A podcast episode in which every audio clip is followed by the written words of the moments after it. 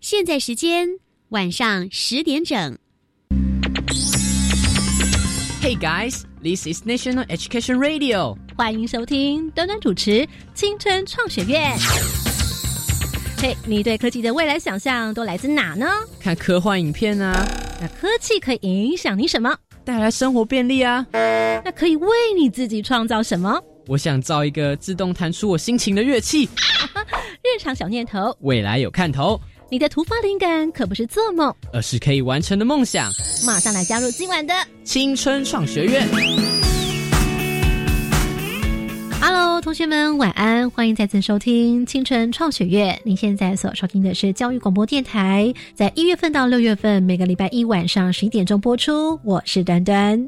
好，今晚的节目我们将借由一组研究所同学他们所设计的商品原型，这可是比赛得奖的作品哦。我们将借由他们的经验分享，来让同学了解怎么样运用创意来跟科技以及商品设计来做结合呢？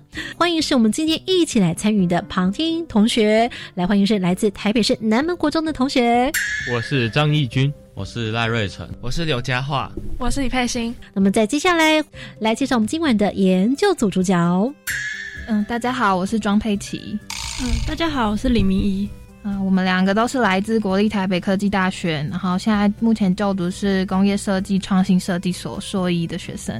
今天为大家来邀请到是呢，在二零一九奇想设计大赛由技嘉基金会来所举办的，他们拿到了设计铜赏奖以及最佳行销奖，非常恭喜他们！在待会呢，就来一起跟我们分享他们所专案设计的这个非常有趣的产品。好，佩奇跟米，呃，端端姐要介绍你们作品之前哦，先让同学们了解一下，因为你们毕竟不是学科技的，对不对？所以。做这个作品最困难的是什么？嗯，最大的挫折的话，其实就是一开始，因为我们也都很不了解说城市的背景，所以。当然要先去找寻求帮助，然后再来就是因为大学的时期其实做模型是很有经验，不过到升上研究所这段路程的时候就已经生疏了许多，所以有时候在做模型的部分，像我们也许多工具材料都已经可能没有了，所以我们就要去商讨朋友啊或是学长姐。的协助，所以其实是靠了很多人的努力还有帮助才一起完成的。那这回我们就来介绍你们的作品名称定为，我们的作品名称是 Temple Monster 节拍怪兽。节拍怪兽，各位我们四位青春代言同学，你们会想到什么？节拍器。哎，节拍器，我们所用的节拍器是什么样的模样？有一个长长的杆子，然后它会在这边打来打去。跟这个你现在看到的最大不同在哪里呢？最大的不同是它有一个造型，然后一开始会有扬声器之类的。哦，你觉得它有扬声器哦？怎么说？你从哪里感觉到这件事情？因为它没有打出声音的这个结构，所以应该会有扬声器来帮助它发出声音。哦，马上想到这件事情喽！哎，那接下来我们就请主角研究组同学来告诉大家，你们的作品虽然只是一个商品原型，但原型已经做到什么样的地步？待会我们要请同学来稍微的体验一下。嗯，目前的模型的话，就是可以发出灯光，在它脚的这个部分。小怪兽的头上有头角，对不对？对，很可爱的，然后斜斜的，很像小牛角那样子。对，嗯。然后亮了灯之后呢，就是我们看着灯光的指示，就摇动我们的小怪兽，那它就会像同学所说的，利用扬声器发出我们的音乐。哦，所以呢，最重要的动作，第一个要先做什么呢？是先看到什么？先看到灯光的指示，看到灯光指示，然后马上要做什么动作？马上就摇下我们的小怪兽，就是给它摇晃就可以了，对不对？就轻轻的摇一下，就是像打节拍那样，所以一定有拍点哦。对，那么现在就要来请同学们摇摇小怪兽，他们就可以快乐交朋友，也是你们这个作品当中非常重要的 slogan，对吧？对。主持人都帮你们背的好好的了哈，就是要摇摇小怪兽。那现在我们就来请四位的青春代言同学，也是要假想一下，你要帮你的小表弟、小表妹买小礼物，你来感受一下。假设现在你们来到了百货公司，到了专柜上面，我们今天的百货专柜的柜员呢，就是我们产品设计师，哇，亲自就在现场站岗。好，此刻呢，我们看到主角同学呢，准备接上电源，通电了之后呢，才能够让这节拍器上面的灯可以亮。但是上面原型是要怎么样来接电呢？我们目前 demo 的部分是先用外接电源，如果是一个正式的产品的话，是会把电池装在里面。了解正式的作品的时候，其实里面还要走配线的装置的，对不对？是。那么我们就请现在目前距离主角最近的艺术队同学来先进行体验测试。两个要相互合作吗？对，需要。等一下我们在操作的时候，你会看到它亮绿灯。那亮亮下绿灯的时候，你就要摇小怪兽。那如果你没有摇到它对的拍点的时候，它会转为红灯来提醒你你错了。它这个玩具的设计呢，是希望小朋友是一起来合作的。对，所以呢，并不是一个人玩哦。那我们现在呢，艺术队同学他们有两位，所以两个就要来一起合作。他们可不可以一起在同样的拍点都发出正确的响声？这就是他们能够积分的方式，是不是？没错。好，我们待会来看他们能不能够亮出绿灯，还是会一直都是红灯呢？来，两位同学准备好了没？Are you ready? Yes. OK，好，现在他们就要准备开始 Go。绿灯，绿灯，红灯，绿灯，绿灯，绿灯，绿灯，绿灯，绿灯，绿灯，有红灯，绿灯，绿灯。哦，几乎都是绿灯哦，只有时候偶尔一次的红灯，积分九分，我们以十分来回扣好了哈。要跟线上抽筋同学了解一下，我们是一个模拟，当这个积分机制呢，目前得分是由端端姐姐自己设计出来哈。但是呢，产品后端其实他们如果完成成品的时候，还会有不同的积分设计。艺术队同学，你们在测试过程当中有没有发觉什么样的心得，或者是要怎么样操控，可能会比较上手一点？其实它是一个非常简单的游戏，所以你只要会看着指示灯，并且摇动它，我觉得就没有什么大问题了。啊，这对同学脸上展露着非常灿烂的笑容，你们在笑的是？他长得很可爱，对不对？就是他的那个造型哦，看你脸上也是笑的好像一朵花一样，为什么呢？就是以前没有接触过这种产品。所以就比较新奇。好的，那现在我们就要来看看科学队同学他们的进行又会是如何呢？来，我们准备喽！科学队，one two three go！绿灯，绿灯，绿灯，绿绿绿灯，绿灯，绿灯，绿灯，绿灯，绿灯。绿灯，绿灯，哦吼！全部绿灯，掌声鼓励！为什么这两组同学他们完全都没有闪到红灯，在第二次挑战的时候能够完全过关？你们的心得？他大概会有一定的模式。你发现他好像亮灯有什么模式呢？有时候他会一开始的时候有一边先亮响两次，另外一边才会开始跟着响两次。怎么样说？你觉得它随机的意思？因为它亮的时候会有一个顺序，你觉得它的那个规律是什么？目前是定好的，就是谁先亮跟再来换谁亮都是目前有一定的顺序。嗯，如果可以让它随机的话，这样感觉会更有挑战性。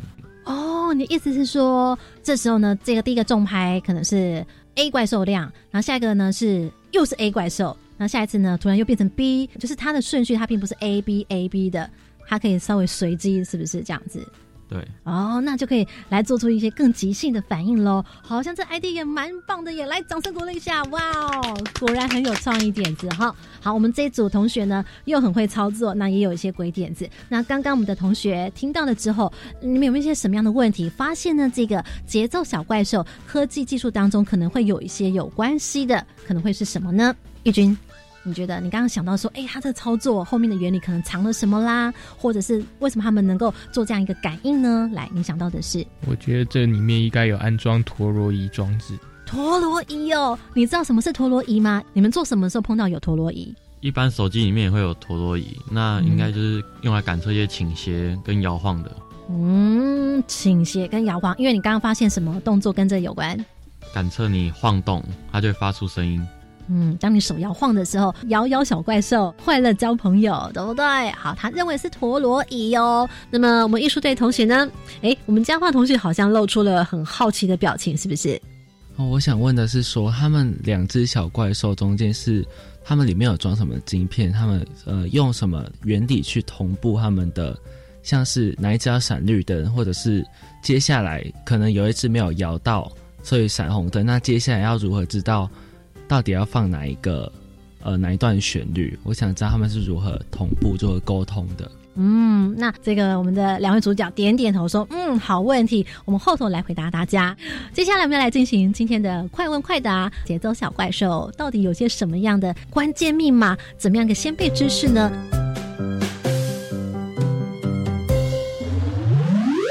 来，此刻同学们准备好没？马上就来进行快问快答，三题闯关，看看你能过几关。”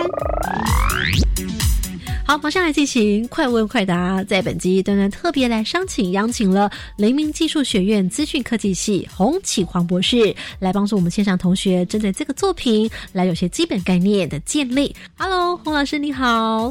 好，各位听众大家好，我是黎明技术学院资讯科技系的副教授兼系主任洪启煌。好，我们这边要来请洪启煌老师来出我们今天的题目喽。洪老师现在来请出第一道题目，准备请出题。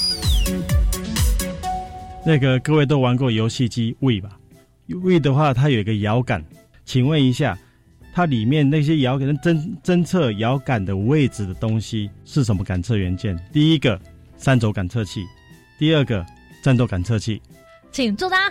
一一。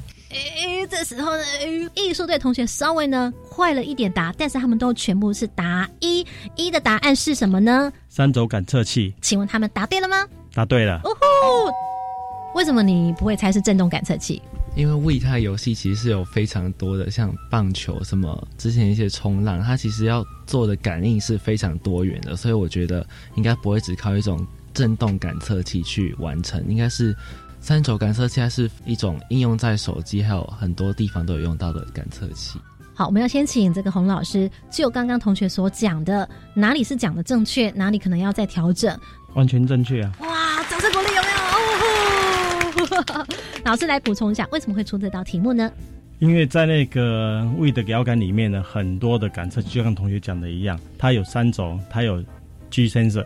去参照的最先生，还有那个刚刚他同学讲的陀螺仪，嗯它都在里面。那只是说，它用来三轴感测器的原理呢，就侦测你物体的从不动到动之间的感变化量，所以它很明确的知道说你现在动了多少，在空间中移动了多少。所以我们会用三轴感测器来做这个这个感测。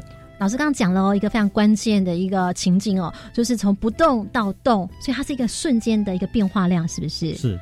哦，了解喽。待会我们来继续进行第二道题目喽。第二道题目呢，就是说，那我们讲两脚机器人，就机器人有两只脚的，它不一定要有身体哈。两足机器人，对，它使用三轴感测器的用途，它使用这个东西的用途，第一个保持它的平衡，第二个稳定机器人的姿势。好，有两个答案，一。保持机器人平衡，二稳定机器人的姿势，请作答。二，好，这时候呢，只有一个张义军马上说二。那艺术队同学，你们觉得是？我们猜一好了。好，这是一个分配制的概念吗？来，老师呢，请揭晓答案是？答案是一，保持机器人的平衡。哦，为什么呢？来，我们先请这个张义军，刚刚你为什么会选择这个答案？请来先说说看。因为我想说，那个如果要做一的话，只要依靠陀螺仪感测器就行。嗯，我发现同学对于陀螺仪非常的有兴趣，我们后面再来一起解释。先不讲陀螺仪这件事情哦，那到底是为什么呢？来，请洪老师来帮我们解答。因为要保持机械的平衡的话，我们刚才讲过，三轴是从不动到动，它感测是加速度，所以它从不动到它，为了要保持它平衡，它必须要时常在。再去了解它的位置存在。那第二个呢？机器人稳定的姿势通常会再配上你的步进马达，才可以固定在那个姿势。那我们讲说感测器，而不是在说在固定的那个。所以这个题目是有点有点 tricky，但是可以让同学去思考一下，它机器人保持平衡的方式。嗯，所以来，我们现在叶俊同学老师的解释，你可以回顾一下吗？老师的意思是，老师的意思是在于说它的变化。嗯，什么样的变化呢？当下变化，瞬间的变化，对不对？我听到同学心里面一直挂念陀螺仪，陀螺仪不是陀螺仪吗？你心里面想说，为什么没有陀螺仪这个选项？是不是？是吗？义军？对。为什么陀螺仪？我刚刚从前面开场就讲了陀螺仪，老师到现在为什么还是没有陀螺仪的选项？待会告诉你好吗？好，刚刚结果呢？目前呢是艺术队险胜一分，但是好，我们那个艺术队，你们是怎么样答对的？来，猜对的，猜对的。好，我们要先请老师来帮我们出第三道题目，请问第三道题目哈，汽车里面有个导航系统，嗯，有一个导航系统，那里面的摆的是 GPS 感测器还是三轴加速器？一 GPS，二三轴感测器，请作答。一。诶，这时候艺术队马上就很大声说：“一，洪老师来揭晓答案，应该是 GPS，GPS 是卫星导航。”好的，我们艺术队同学又得分了。那这次你们是猜对的，还是真的有所想法的呢？来讲话，有所想法啊？怎么说？因为刚刚我们有说到三轴加速机啊，是从不动到动的那个瞬间的向量，所以我觉得。导航它好像是直接以卫星的那个定位去算你现在在哪里，好像不太需要用到三轴加速器。哎，我们科学队刚刚选一的同学，你有没有补充解释？还是你的想法是什么？它就是一个当下一个加速度的感测。那如果是汽车是要去导航的话，应该就是要用卫星去定位。一个是定位，主要是关键在这里。那请问一下，洪老师他们答对了吗？答对了。哦。老师为什么会出这道题目，特别来区别三轴感测器跟所谓的卫星导航呢？因为卫星导航，同学说的都没有错。卫星导航是跟接受卫星的资讯，然后去知道说现在的位置在哪里。那三轴加速器呢？它是自己本身的位置，它可以是很明确知道自己在哪里，它不需要透过卫星，它就可以直接知道说现在大概位置到哪里。所以有些卫星导航在汽车里面它也有装三轴加速器。哦，我们尤其我们在进隧道的时候，你只要发现。你的导航还会 walking，还会走路，代表它里面有装三轴加速器在里面，它可以知道说哦，我现在往哪边走，走多少。这样感觉起来是三轴感测器，它的灵敏度、它的细微度更灵敏、更精准，刻度更细微，这样子是哦，了解了。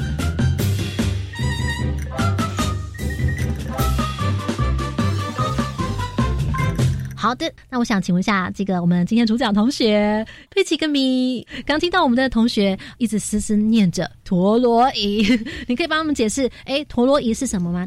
呃，陀螺仪的话，就是可以知道它的倾斜角度。那他刚刚想到说，好像跟你们的作品也有一点关系。嗯，他们说倾斜这样摇一摇，也是一样，同样是要倾斜的角度的关系。那你们的作品里面有使用到陀螺仪吗？嗯，其实我们还是用。三轴加速度器为主的原因，是因为音乐的节奏拍点有快有慢，嗯，所以这会跟加速度之间就产生直接的关系，所以我们会选用三轴加速度器。除了就是速度的摇摆速度不一样，以及也会比较精确的抓到就是小朋友可能上下左右前后的摇摆的可能。所以你们思考的点是因为希望能够更精确，就刚刚老师所讲，你们希望能够更精准的来抓住那个相位这样子。对，哦，那为什么陀螺仪就办不到吗？陀螺仪的话，就是它是主要以测那个倾斜角嘛。嗯，那因为我们是希望小朋友有一个真的可以摇晃手、摆摆动手这个动作出来，嗯，所以我们还是认为用加速器才可以更准确的侦测到小朋友有确实有摇摆这个动作。像有时候我们看到手机 app 里面有那种，就是你可以测量倾斜角的啦，那个其实就是陀螺仪的运用嘛，对不对？那这个我们就要来请。王景华老师在我们这三道快问快答当中，主要希望能够带给我们线上收听同学能够了解的概念是什么呢？基本概念：维他命。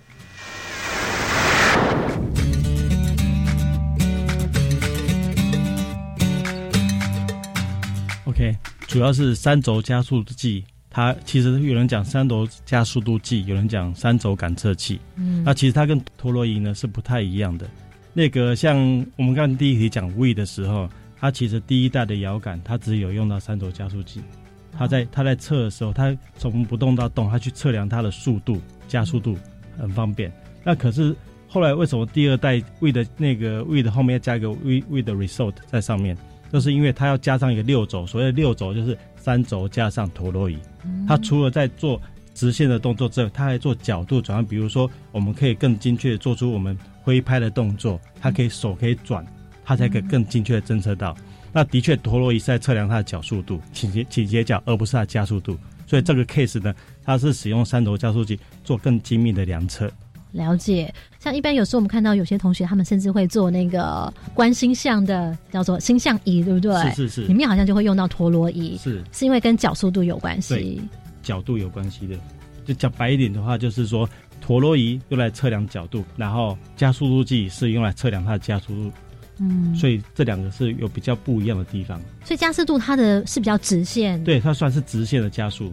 然后角速度它就比较螺旋用简单的讲法是这样讲比较清楚了。哦，想象当中，如果因为也许收音机旁有些同学他们是国中同学，那如果高中同学应该对角速度就会比较了解一点。那国中同学你可以用那个陀螺来想象哦。好的，那我们现在大家了解，至少呃抓住了三轴感测器，它是比较能够精准的，在从不动到动，能够在瞬间里面来抓住更精准的位移。是了解喽。好的，那这样子三轴会不会有更多轴之类的？啊会啊。哦，所以还可以有网上有什么轴的？六轴、九轴之类的。所以用到九轴感测器，那就更精密、更精密了。是是。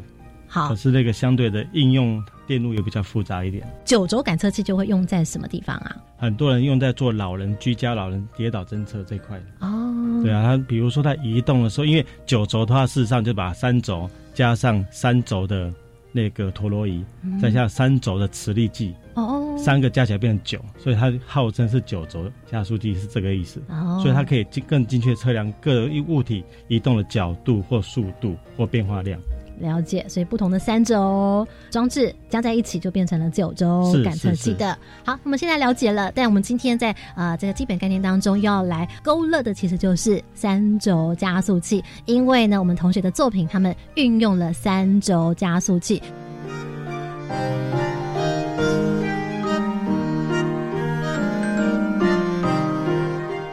灵光感应盒。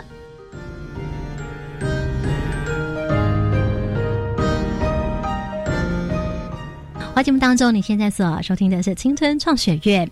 在卷卷当中呢，特别来邀请到这组非常厉害、非常可爱的同学，他们制作出了这个名字叫做什么呢？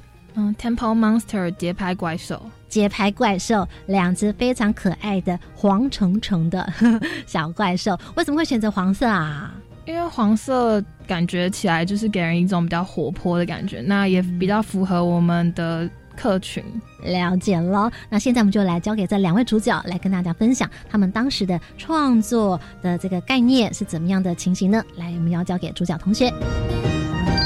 嗯，那我们的作品《节拍怪兽》它是一款就是专为解决儿童社交议题，嗯，为了要促进那同才之间真实互动交流的一个科技音乐玩具。那我们透过简单的声光引导，然后摇动我们的小怪兽机台来打击乐曲的节拍点，就可以获得我们的虚拟积分的奖励。那让孩子在音乐游戏的互动之中，就可以体会到与他人合作交流的乐趣，还有得到这个分数的成就感。游戏结束之后，我们设计了一个游戏的奖励机制。的管道，那让孩子可以用积分来换取一个特色的虚拟表情，或是我们设计的实体衣服的配件造型，那让他们可以为自己的小怪兽打扮，满足他们追求独特的心理需求。所以呢，刚刚其实同学们，包括线上收听同学，你们所能听到的，手上拿着这个摇摇小怪兽，是他们在摇晃的时候，原本你们是希望设计他们在什么拍点来呃进行这个摇晃？嗯，主要会是以重节拍点去做设计，但是就像刚刚同学有提到了，我们的目前。那个模型的部分，它的那个拍点不够随机，但其实我们如果是实际的产品话，我们会靠程式去运算，那让它是随机的出现。嗯，再回归到说，因为同学他们是做商品设计，那技术的部分还没有那么的擅长到那么厉害的部分，不够成熟。对，所以他们先提供了一个，哎，产品可以往这个方向，大概有一个这样一个雏形，一个发想的概念。那如果呢，还可以跟这个跨域合作，更深度的合作，甚至有赞助商一起来加入的话，那我们就会有更多的资源来把它做得更精准。对，可以甚至把刚刚同学所提的随机的这种呃机制也都可以纳入进来。对，没错。那刚同学你们有。特别讲到说，它可以呃透过一个积分的方式来换取什么呢？我们的小怪兽机台上面它有一个脸部的部分。那那个部分其实会是一个荧幕。嘉话你跟这个线上收听同学讲一下哦，你现在所看到那个小怪兽上面是不是有一个脸蛋儿？对，它有一个黑色的脸，黑色的脸，黑色的脸，乌漆麻黑的吗？还是怎么样？你描述给线上收听没有看到画面的同学。还有两个眼睛，然后好像一个嘴巴。呃，对，有一个脸谱就对了，对不对？好，两只小怪兽的脸谱现在目前是一样的吗？不一样。另外一只小怪兽是什么？呃，一个是开心的表情，另外一个好像是不太愉悦的表情。因为它的嘴巴呈铁齿状，对不对？一齿一齿的这个样子哦。哦，那就表示是说，其实你们有帮这个怪兽设计成正式的成品的时候，它是可以有表情的变化的。对，没错。这表情变化的这后面的机制是什么呢？其实我们这个黑色的脸啊，它是一个荧幕，但是我们目前没有真的用到真的荧幕，就像我们的手机的荧幕这样子。对对对，那我们会透过我们有一个专属的 app 搭配，然后在那个 app 里面有一个，就是我们可以换购。我们现在看到他脸上有这个白色的这个表情的部分，那可以去选购就是自己喜欢的表情，就是透过他跟其他小朋友互动之后得到的积分去做换取。哦，所以你想要帮你的小怪兽变脸的话，对，就是透过积分来做换取，然后就要跟别人一起玩哦。然后这个 app 里面这些图形啊，其实就可以发挥你们商品设计的专长。对，所以是希望能够达成一个群体什么样的画面？你能够稍微描述一下吗？你们的理想的状态是怎么样子？一群小朋友，就是可能先由一个小朋友启发，自主的揪他的一些同伴，大家围成一圈，然后就一起选择一个歌曲来做我们有。打节拍游戏的进行，OK，了解了，就是呼朋引伴一起来玩，一起合奏音乐的概念是不是？对对对，他们就可以合作一起完成一首歌曲，然后希望透过这个也来训练他们的节奏感吗？对，从中就可以学到这些，然后也获得成就感。嗯，那都要请问一下了，这个节拍器能够发出声音来，是因为里面有怎么样的装置元件吗？嗯，目前里面发出声音的那个元件就是所谓的蜂鸣器，蜜蜂的蜂。对，然后鸣叫的鸣哦，所以们听到它是发出单音的声音，对不对？对。那同学，现在我们请每位同学也来分别提出你们觉得好奇的问题，好吗？来，佳话同学。我的问题就是刚我提过，他两只小怪兽之间要如何去做同步的沟通？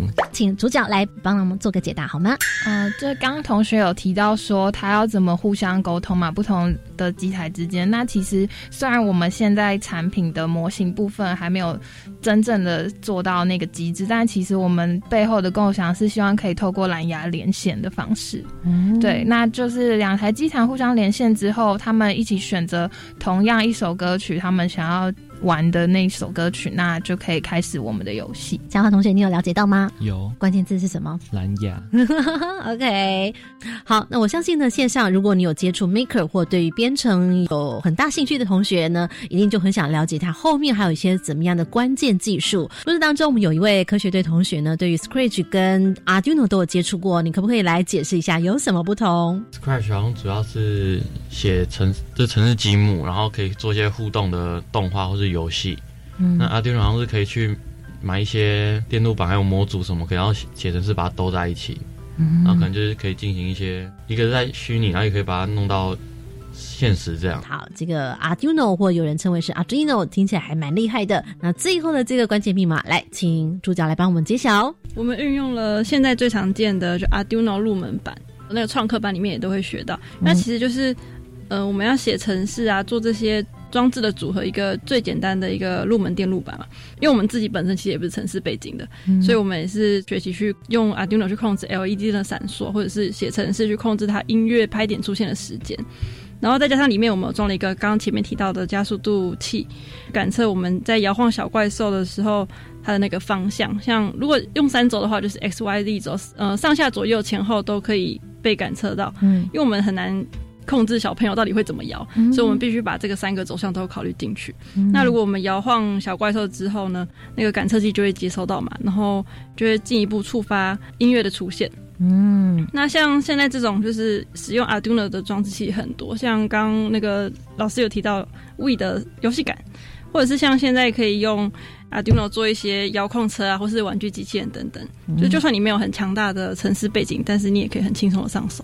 好，今天非常感谢我们两位主角庄佩琪以及林明颖，还要非常感谢四位来自台北市南门国中的啊青春代言同学。另外要非常感谢我们的洪启煌老师，非常感谢您，谢谢老师同学们，跟大家一起说拜拜。拜。听完节目马上搜寻粉丝团端端主持人，下周同一时间准时收听青春创学院。